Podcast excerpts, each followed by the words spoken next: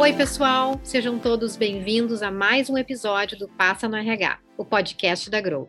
Eu sou a Fernanda Furmeister, CEO e co-founder da Grow, e se você é novo por aqui, saiba que todos os meses no nosso podcast você encontra as respostas para aquelas dúvidas que todo mundo tem sobre gestão de pessoas, tecnologia e muito mais. O assunto do episódio de hoje é a transformação do RH e as novas skills. E para levar o melhor conteúdo até você que está nos acompanhando, no episódio de hoje eu conto com a participação da Jéssica Martins, especialista em carreira de RH e criadora da metodologia Linha RH. Vem passar no RH com a gente. Passa no RH, o podcast da Grow. Oi, Jéssica, seja muito bem-vinda. É muito bom poder contar com a tua participação aqui no nosso podcast. E antes de começar o nosso bate-papo, eu queria que tu te apresentasse, contasse um pouquinho sobre a tua trajetória profissional. Boa, Fernanda, obrigada pelo convite. É um prazer estar aqui com vocês e conseguir trazer um pouquinho aí dos insights, né, do, de tudo que eu tenho visto, escutado e pesquisado aí nos últimos anos sobre RH. Bom, para quem não me conhece ainda, sou a Jéssica Martins. Hoje eu trabalho aí educando o mercado de RH, né, falando diretamente para os profissionais de RH eu costumo dizer sempre que eu falo para o profissional e não para a área, né? Exatamente porque eu acredito que a transformação do RH ele passa pela ressignificação de competências, né, das habilidades de modo geral e a maneira de pensar da pessoa que trabalha dentro do RH para depois a gente falar da área como um todo. Então trabalho com isso aí já faz um tempinho, já fazem alguns anos. Eu sou curadora e âncora aí do, do RH Summit, que é o maior evento da América Latina. Tenho algumas formações também. Se você quiser saber um pouquinho mais aí sobre o meu trabalho, você pode me encontrar nas redes sociais, tanto no LinkedIn quanto no Instagram também. Ah, ótimo, obrigada, Jéssica. Um prazerzão estar contando contigo aqui com a gente nesse momento. O ambiente organizacional e o mercado de trabalho a cada dia vem passando por diversas transformações. Muitas empresas perceberam a necessidade da mudança nos seus processos e estão deixando de lado as estruturas mais rígidas e engessadas para focar em novos modelos voltados a pessoas. E para que esse movimento seja implantado de forma assertiva e tenha resultados positivos, o RH assume um protagonismo nesse novo cenário. E o setor, é claro, também acaba se transformando para atender necessidades do mundo corporativo. Segundo uma pesquisa realizada pelo Instituto Locomotiva, 47% das empresas começaram a se movimentar para garantir um update no RH e outras 21% afirmaram que já fazem o uso de metodologias inovadoras nos processos. Com esse contexto, também acaba sendo necessário o desenvolvimento de novas skills para atender às demandas de transformação. Dessa forma, o RH deixa de ser responsável apenas pelos processos burocráticos e ganha espaço, se destacando no processo de mudança da cultura organizacional das instituições e na criação de estratégias alinhadas com a gestão de pessoas. Então, Jéssica, eu começo esse nosso bate-papo te fazendo uma pergunta. Diante desse novo cenário, como o RH deve se preparar para assumir o protagonismo e ajudar nessa transformação cada vez mais demandada pelas instituições? Muito boa pergunta, eu acho que ela é, ela é, bastante contextual, né? E ela vai amarrar bastante com tudo que a gente vai conversar hoje. E eu vou voltar um pouquinho lá na minha apresentação, né? Quando eu percebi que nada, a transformação do RH nada mais é não passa para nada além da, da, transformação e ressignificação da maneira como o profissional de RH pensa, né? Ali em 2016, uhum. se a gente for olhar um pouco para a história e o surgimento de novas tecnologias, HR Techs para atender aí a, os desafios de RH na transformação digital, a gente vai perceber um boom gigante. Né? Grande parte das plataformas que existem hoje, das tecnologias que existem hoje, é, elas nasceram mais ou menos ali nessa época, quando o RH começou a ser não vou dizer nem protagonista no sentido de ação de fato, mas o olhar realmente do negócio, dos executivos, quando a gente está falando ali de tecnologia, o RH começou a ser visto de uma maneira diferente exatamente nessa época. E aí muita gente achou que era sobre tecnologia essencialmente, né? E que o RH ele conseguiria cuidar de todo o processo de transformação digital ali, é, da tecnologia, de toda essa transformação, sem olhar para ele de fato, sem olhar para o RH de fato. No final das contas, quando a gente descobriu que era sobre pessoas, né, não era sobre tecnologia, eu comecei a perceber, e o mercado foi percebendo também aí em paralelo e aos pouquinhos, que o RH não estava preparado para lidar com tantas ferramentas, né? Então, ferramentas que eram complexas e que resolviam problemas que às vezes o próprio RH não tinha ainda percebido que tinha Né? Então, o mercado pensando em termos de produto, de negócio, de atender cliente e de tudo que já estava acontecendo aí em outras áreas da empresa, achava que por questões óbvias, o RH estava entendido e acompanhando tudo que estava acontecendo, e isso não era uma verdade, né? Então, as, as soluções elas surgiram, mas a resistência para a entrada dessas soluções dentro das empresas era muito grande. E quando se entrava, para aproveitar o potencial dessas tecnologias, era também um, um processo muito complexo, né? Uhum. E aí eu comecei, logo quando eu criei lá a metodologia Linha RH, comecei a desenhá-la ali em 2016, 2017, a perceber que antes da entrada da tecnologia, o profissional de RH ele precisava passar por um processo de ressignificação mesmo, de entender o seu lugar, as suas habilidades, como é que ele se desenvolvia, acompanhava tudo isso, para então ele aproveitar todo o potencial aí que as plataformas, que as tecnologias poderiam trazer, né? Então, acho que é, respondendo objetivamente a sua pergunta, o melhor é, a melhor maneira do RH conseguir se preparar e assumir, para assumir esse desafio de fato é ele entender que antes dele olhar para o mercado e entender quais são as melhores práticas, quais são as melhores tecnologias, o que, que eu preciso fazer de fato, entregar de resultado, é que olhe para si, para suas habilidades, para a maneira como você aí que está nos ouvindo pensa soluções hoje para o seu negócio entenda que se em termos de soft skills você conseguiu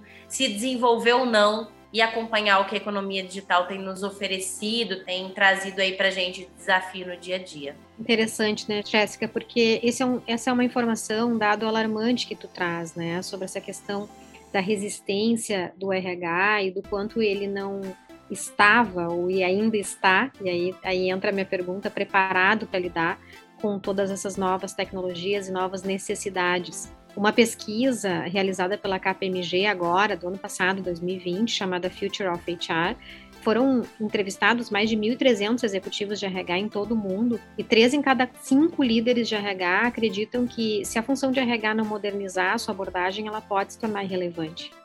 E isso é alarmante. A Deloitte Consulting chama esse novo RH de RH exponencial. É focado em resultados, né? acompanha as necessidades do negócio, usa as equipes para enfrentar desafios, né? adota dados e tecnologia e minha pergunta principal para dar conta, né, de tudo isso, como que na realidade o RH está hoje dentro das empresas, né? Tu vem fazendo esse trabalho através da metodologia que tu desenvolveu, mas o que que tu vem percebendo? Qual é o nosso cenário real hoje do RH? O quanto ele está próximo desse RH exponencial ou o quanto ele está distante ainda disso? Em que momento nós estamos? Eu costumo dizer, assim, principalmente quando eu olho para os últimos três, quatro anos mais ou menos, que a gente tem passado por algumas ondas evolutivas, tá? Uhum. É, a gente ali, exatamente nessa época que eu comentei aí na primeira questão, é, em 2016, em 2017, a gente ainda estava tentando entender o que, que transformação digital tem, tinha a ver com RH, né? Então, o que, que tudo isso tinha a ver com o nosso contexto e como que isso impactava ali o nosso processo, as nossas entregas como RH no dia a dia ali para o negócio.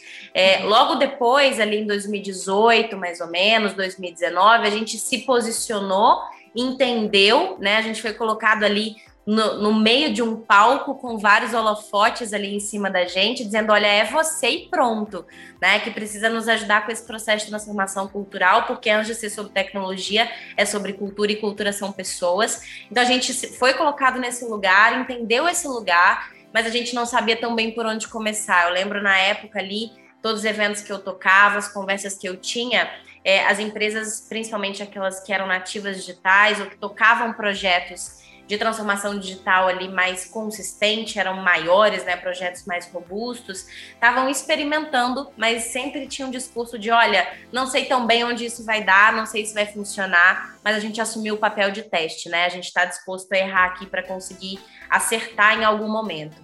É, uhum. Ou seja, aquelas empresas que tinham conhecimento e pessoas que tinham conhecimento e estavam colocando, colo começando a colocar em prática de alguma maneira.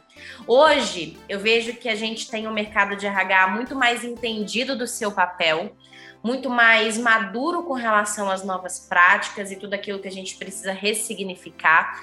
Quando eu falo de ressignificar, eu estou dizendo de conceitos e processos que já existiam e que a gente precisa executá-lo de uma maneira diferente, como atração, seleção, desenvolvimento, carreira, pautas que já acompanham o RH há muito tempo. Mas hoje, é, embora ainda tenha uma massa muito grande de RH que ainda não se colocou nesse lugar de protagonista e, e de assumir mesmo essa transformação, inclusive da própria área, da, da própria profissão, carreira e jornada, hoje eu vejo muitos RHs conscientes, entendendo quais são os próximos passos, mas encontrando barreiras em dois principais aspectos que são seríssimos, que é cultura e liderança né? Uhum. Então, no final das contas, a gente começa a entender que o mercado tem impressionado as empresas para que elas se ressignifiquem, para que elas entreguem de um jeito diferente, para que elas transformem ali a sua maneira de executar o seu trabalho, de tratar as pessoas, o seu cliente e entregar o seu produto, mas no final das contas é um discurso desalinhado com a prática, porque as empresas elas querem transformação cultural, porque o mercado está dizendo que isso precisa acontecer, mas no dia a dia a liderança está boicotando toda a transformação cultural, porque se comporta conforme a cultura anterior, por exemplo. Né? É, a gente tem ali o RH querendo se posicionar, participar, transformar, trazer fatos e dados, e a gente ainda tem uma cultura que lida muito melhor com subjetividade.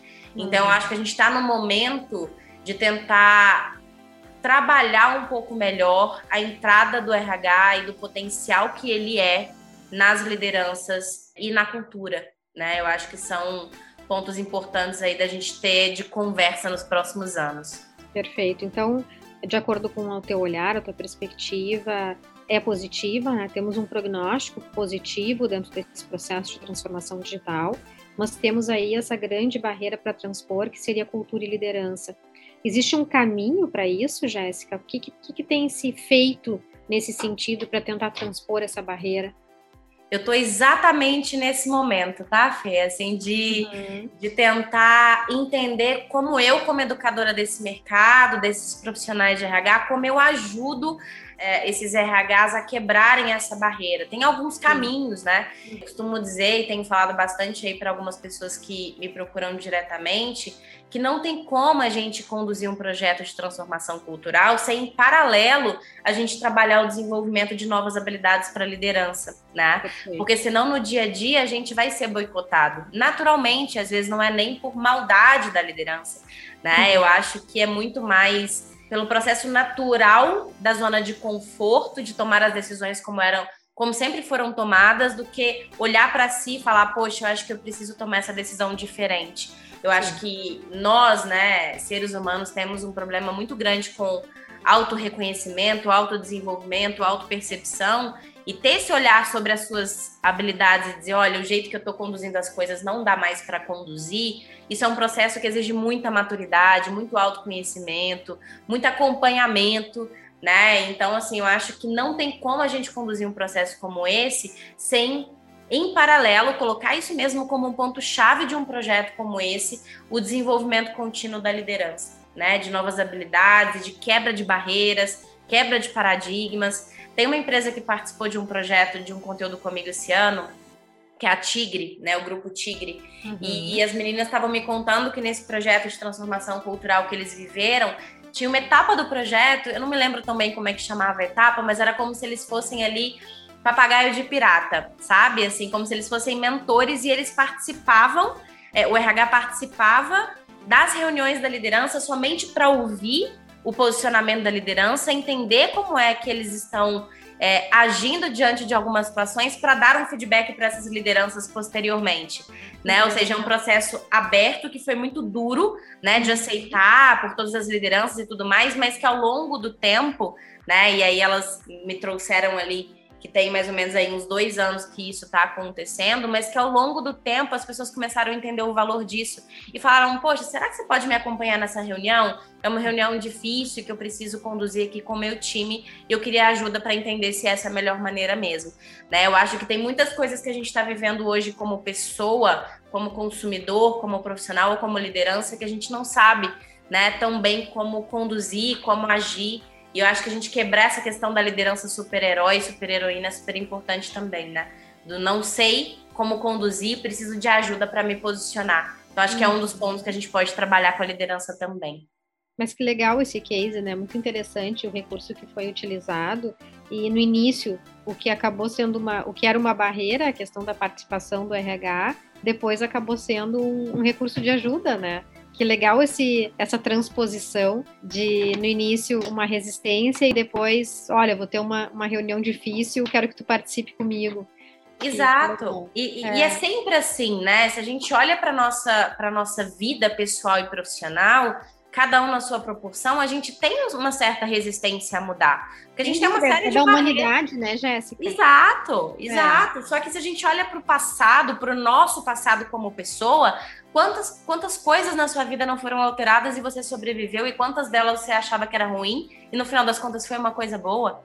Profissionalmente a mesma coisa, né? E se a gente olha para para a nossa história como ser humano, né, inserido no universo, quantas coisas mudaram, desde de questões muito passadas, como a questão do avião, né, na época, entre outras coisas, a criação do carro, a entrada das novas tecnologias, tanta coisa que a gente. Quantas pessoas, gente, eu lembro que quando chegou aí os aplicativos de mobilidade, quantas pessoas não largavam de jeito nenhum as cooperativas porque não confiavam nos aplicativos e hoje em dia não vive sem. Né? Hum. Quantas pessoas não faziam transações pela internet, pelo celular ali de banco, né? Transações financeiras e hoje em dia faz com tranquilidade. Quantas vezes a gente não queria entregar os nossos dados ali de e-mail para ter acesso a alguma coisa e hoje a gente nem lê mais os termos de, de dados. Então, assim, a gente acaba evoluindo sem nem perceber. E quanto mais a uhum. gente se abrir para isso, mais rápido essa transformação acontece. O ponto é que não tem receita, né? Eu imagino que seja algo multifatorial esse processo de desenvolvimento, mas uh, uma pergunta que eu queria te fazer, é, que eu imagino que possa contribuir para esse processo,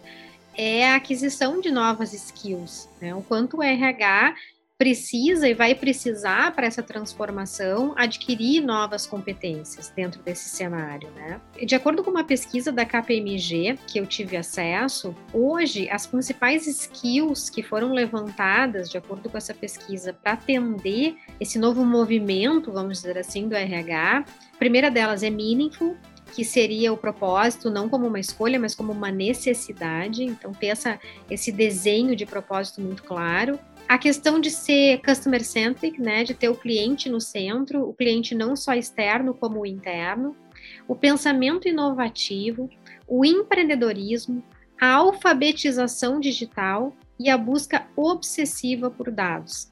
Essas foram as principais skills que foram levantadas.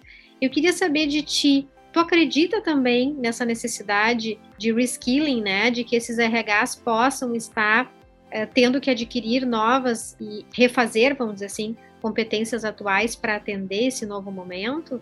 Sem dúvida nenhuma, né? Eu acho que o principal ponto aqui e o que eu acredito muito, muito mesmo, é que toda a transformação e a velocidade com que a gente vai viver essa transformação na nossa jornada de carreira e também na, nas empresas, nos RHs, está 100% relacionada com as novas habilidades que a gente vai adquirir. Essas habilidades que você comentou, eu particularmente acredito que ela, ela vai vir a compor todos os profissionais, né? Eu acho que não só especificamente o profissional de RH, talvez a gente como RH tenha um desafio um pouco maior para aderi-las, né, por, todo, por toda a nossa história, a maneira como a gente foi conduzido e condicionado a pensar, né, a gente sempre foi uma área de controle, uma área de, né, de muito receio de ter problemas trabalhistas, que estava muito relacionado com prazo, porque vinha de departamento pessoal, ou seja, tem todo um raciocínio de controle dentro da nossa história como RH que nos colocou numa caixinha difícil de sair, mas que não é impossível.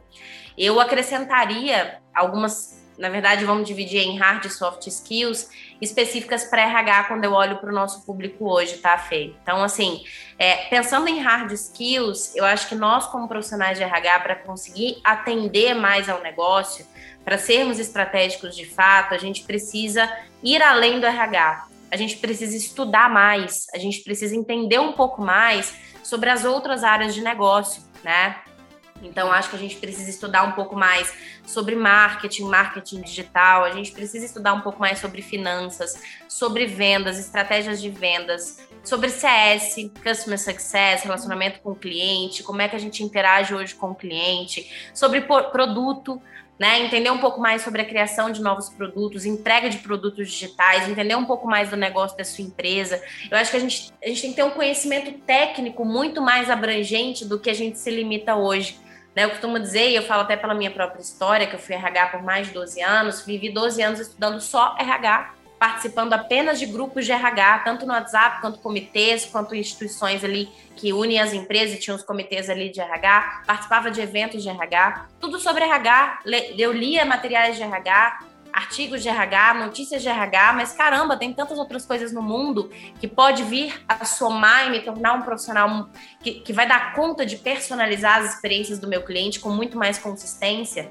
Só que eu vou conseguir fazer isso se eu abrir, se eu ampliar o meu repertório né? Eu não consigo atender ali como business partner uma área de marketing, uma área de produto sem né, ter uma imersão é, realmente consistente dentro dessa área. Então, acho que falta a gente entender um pouco mais sobre todas essas coisas.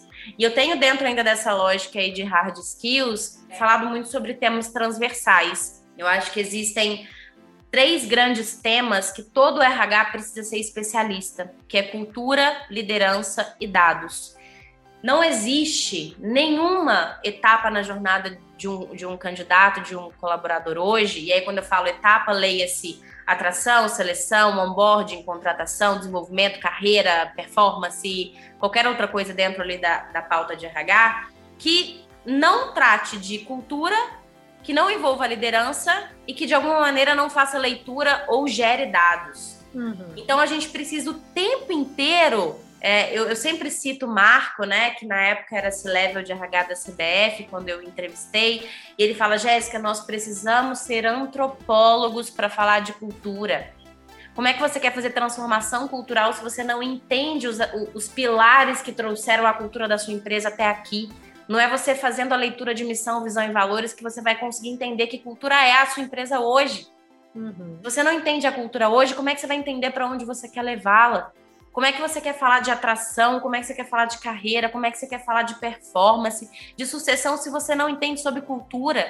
Sobre quais são as mensagens da cultura você quer passar em cada uma das, dos pontos de contato desse colaborador, né? E liderança porque a gente não consegue, não deveria fazer nada sem o nosso cliente junto, né? E para mim, nosso principal cliente é a liderança. E dados, né? Porque, como eu disse, ou a gente está gerando dados o tempo inteiro, ou a gente precisa fazer leituras estratégicas e correlacionar os dados para tomar decisões importantes. Então, se hoje eu pudesse dar uma indicação de, de, de questões técnicas para serem estudadas pelo RH, é entenda sobre as outras áreas de negócio dentro de uma empresa e estude muito sobre cultura, liderança e dados.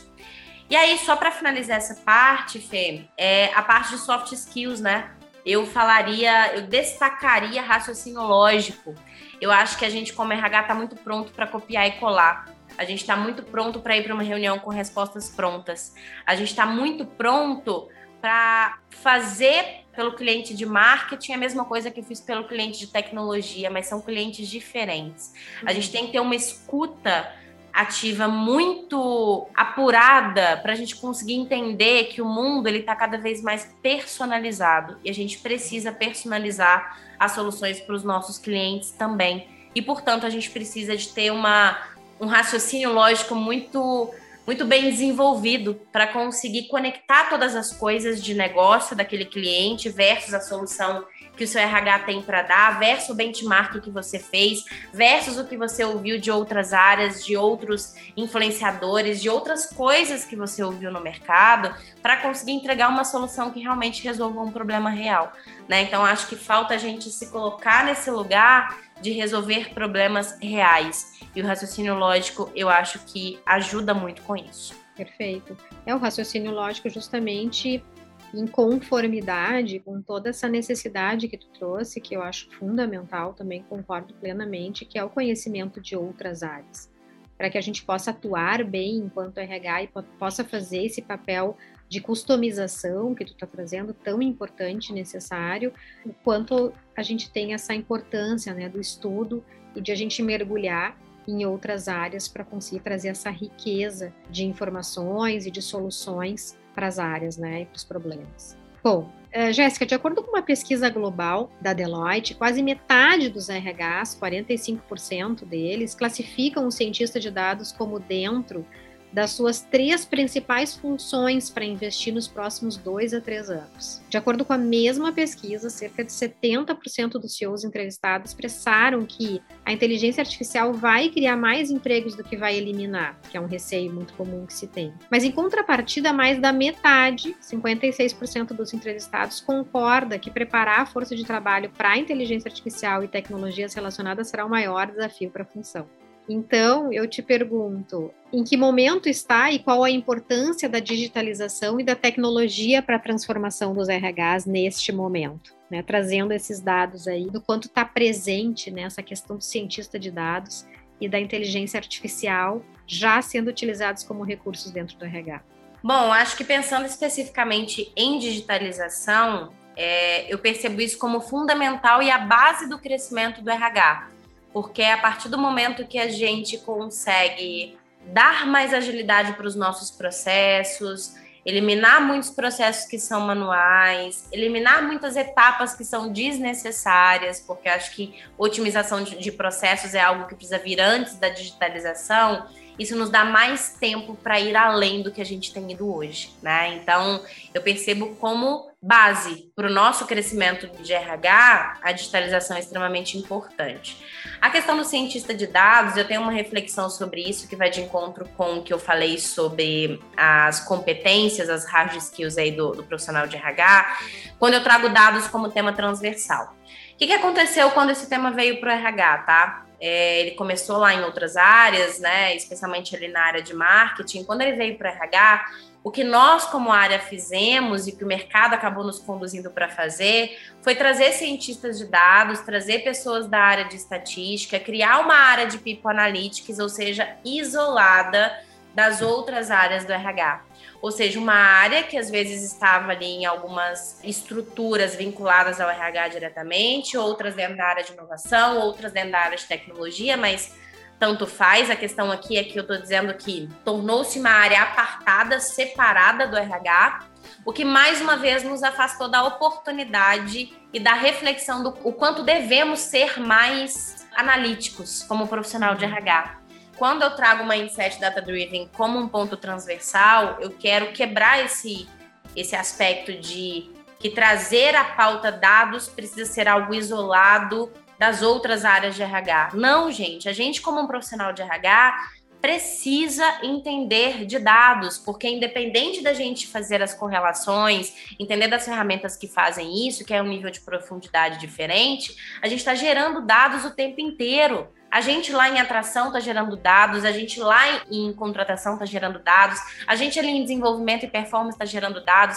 A gente só vai conseguir entender a relevância desses dados e quando pedir uma coisa, quando pedir outra, e qual a importância deles quando a gente de fato se propuser a entender o que, que esses dados vão fazer lá na frente, para que, que eles vão servir. Então a gente precisa, como profissional, independente da nossa frente de RH, entender, trazer aí para o seu PDI entender sobre dados e universo geral. Aí a profundidade com que você vai fazer isso vai aí realmente do seu interesse por se aperfeiçoar nesse aspecto, né? E também do quanto você vai aplicar isso no dia a dia. Mas é importante que todos nós de RH a gente tenha sim o um entendimento profundo sobre dados, sobre a ciência de dados, sobre como a gente vai correlacionar as coisas. E Jéssica, uma curiosidade, quais as principais tecnologias estão sendo utilizadas atualmente dentro do RH? Eu acho que a gente tem tecnologia para muitas coisas, tá? Eu acho que uhum. recrutamento e seleção, acho que foram uma das principais que nasceram primeiro, que chegaram uhum. primeiro e que as pessoas tiveram mais aceitação,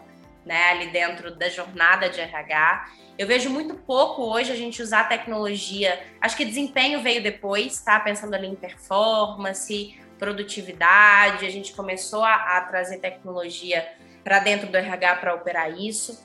É, mas eu acho que falta, e eu tenho falado muito isso, inclusive, falta uma tecnologia onde a gente consiga entregar informações em tempo real para as lideranças, tá? Eu acho que falta a gente conseguir dizer para a liderança ali no dia a dia dela como é que está o clima, como está o engajamento, que ela consiga de forma é, independente e com autonomia entender como é que está a remuneração do time, tanto variável quanto fixa, como está a produtividade das pessoas, como está a satisfação das pessoas, como é que está a questão do turnover, de absenteísmos, essas, esses dados todos que o RH toma para si, mede lá na sua área, acho que a liderança precisa ter acesso a isso de uma forma independente, em tempo real. Então, eu tenho, inclusive, na, na pauta do meu próximo semestre aí de conteúdo, eu vou falar bastante sobre isso, como que a gente consegue entregar dados em tempo real para as lideranças tomarem decisão de gestão muito mais rápida e muito mais eficiente. Porque a gente está o tempo inteiro cobrando da liderança que eles façam gestão, apaguem menos incêndio, fiquem menos nas burocracias, né? E façam mais gestão, mas no final das contas a gente não entrega informações para que eles consigam fazer isso de forma consistente, né? Sim, então acho que falta que... isso.